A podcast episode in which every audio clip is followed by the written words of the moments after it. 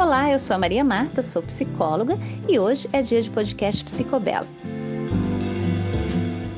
Nós vamos tratar aqui de assuntos interessantes que vão impactar no seu comportamento. Por isso, fica com a gente. Desde já, muito obrigada pela sua companhia e aproveita essa conversa. Olá, queridos ouvintes. Espero que vocês estejam todos bem. Aqui é Maria Marta, passando mais uma vez para conversar alguns temas, alguns aspectos que podem nos levar a reflexões e queria compartilhar com vocês duas palavrinhas é, que são relativamente curtas, mas que têm uma extensão é, de sentimentos é, muito profundos: é, indignação e compaixão. É, são situações que nós temos sentido com muita frequência, especialmente nos dias que estamos atravessando. Algumas pessoas se sentem indignados com outras pessoas por atitudes que elas tomam, sejam de desrespeito a regras e descumprimento de objetivos que estão traçados, de regras de segurança Sejam indignados com pessoas que não têm respeito pelo próximo, com um egoísmo muito exacerbado, eh, que têm comprado todos os produtos que deveriam ser compartilhados e têm estocado, então algumas pessoas ficam muito indignadas com isso. Algumas pessoas estão indignadas com comportamentos de amigos e parentes, comentários que são feitos nos grupos de WhatsApp, nas redes sociais e que de alguma forma machucam, denigrem.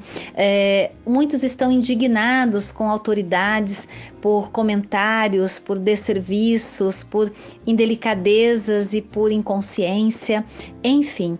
Motivos para indignação não faltam, da mesma, for da mesma forma que também não faltam motivos para compaixão.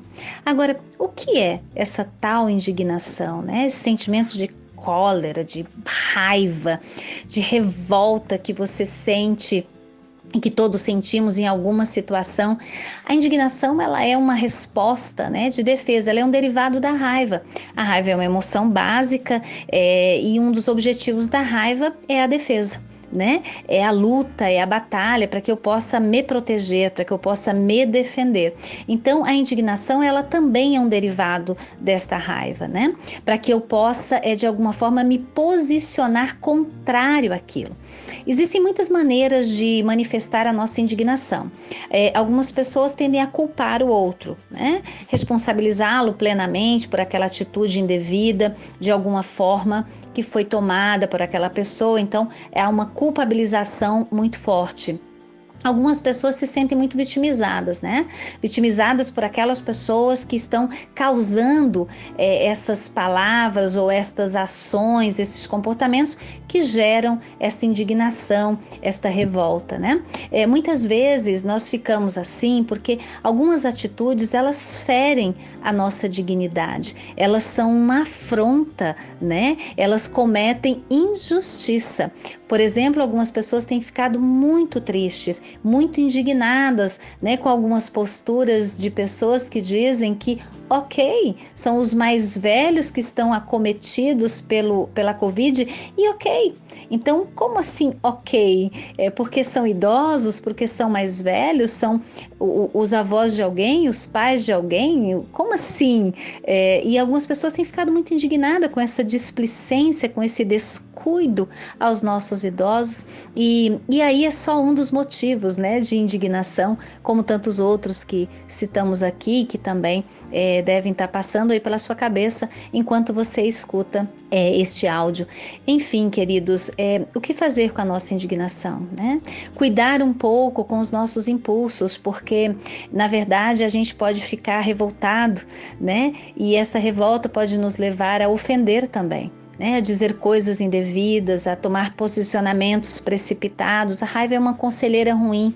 A raiva precisa ser resfriada, ser manejada, ser destilada para que ela possa trazer bons frutos, né? Bons frutos de defesa, de coerência, de posicionamento adequado, de, de situações em que você realmente demonstre sim a sua indignação, mas o faça com responsabilidade pelos seus atos e com cuidado pelo outro também e cuidado com consigo. Não é fácil de manejar a indignação, porque não é fácil de manejar a raiva. A raiva é uma emoção de poder, né? Mas também é uma emoção de destrutividade, de violência, se nós não conseguirmos ajustá-la a uma medida adequada. Então, é, respire é, e dê pausa, é, deixe destilar, deixe descansar um pouco os teus pensamentos de indignação. Você pode escrevê-los, criar um grupo de WhatsApp com você mesmo ajuda muito. Escrever um e-mail para você mesmo na tentativa de falar com aquela outra pessoa pode ser um bom fator de escoamento seguro, um escoador que possa ajudar a, a, a umidificar, a, a, filtrar aquela condição e nos ajuda a ser menos desastroso com as palavras e com os comportamentos, com as nossas atitudes. E em contrapartida, nós temos a compaixão. O que é a compaixão? Né? Esse sentimento, esse desejo, essa vontade vontade de aliviar a dor alheia, um sentimento tão forte da natureza humana, da natureza dos mamíferos, né? De cuidar, de proteger, de dar alimento, de é, atender, é uma característica muito forte é, na nossa espécie.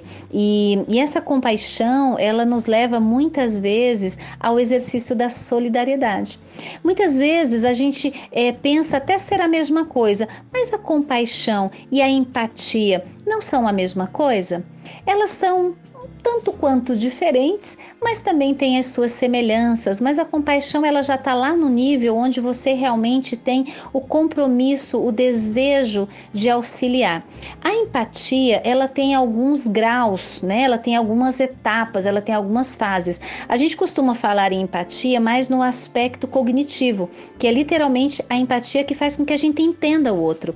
Eu entendo o que você pensa, eu entendo como você se sente, eu entendo pelo que você está passando. Mas isso fica num grau um pouco mais superficial, num grau um pouco mais acima na nossa cognição. A empatia também tem o grau emocional e o grau social, que é quando você passa então para uma atitude de cooperação, uma atitude de compromisso, uma atitude de solidariedade, uma atitude de compaixão de fato, né? É possível que a gente tenha empatia, compreensão pelo sentimento do outro, mas a gente não faça nada a respeito. Então a compaixão ela é um estado muito mais profundo de empatia porque ela vai lá e vai ajudar, vai encontrar uma maneira de se engajar, de se comprometer, de fazer algo. Então nós estamos precisando de muita compaixão mais do que nunca. Nós estamos precisando de é, empatia emocional, aquela que acessa o conteúdo do afeto e faz o movimento, porque emoção é movimento, né? Se nós não fizermos o movimento na direção é, da ajuda ao outro, é, a nossa empatia não terá muita serventia. Então, que nós tenhamos sabedoria para lidar com esses dois sentimentos que estão tão fortes é, para a gente nesse momento, que a gente tenha paciência, tolerância tolerância, sabedoria e calma para lidar com as nossas indignações, mas elas são necessárias, elas são importantes até para nossas mudanças de atitude, para as nossas, é, para o nosso engajamento, para nossa é, a ação em relação a, a tudo que nos acontece como da mesma forma o exercício da compaixão, que vai além da empatia, que atinge graus mais profundos de empatia, onde a gente realmente é, se interessa e age na direção de aliviar a dor, a dor alheia. Cada um de nós está passando da sua forma, como já diz Maria Betânia, cada um sabe a dor, a delícia de ser o que é, mas nessas horas todos nós estamos embaixo do mesmo guarda-chuva e de alguma forma nós temos que aprimorar o nosso sentimento de compaixão. Um ótimo dia a você, que você consiga refletir de alguma forma em tudo isso e aproveitar-se e aproveitar aquilo que a vida tem trazido, mesmo que com um pouco de dor, favorecendo, despertando, desenvolvendo ainda mais a sua compaixão. Um grande beijo.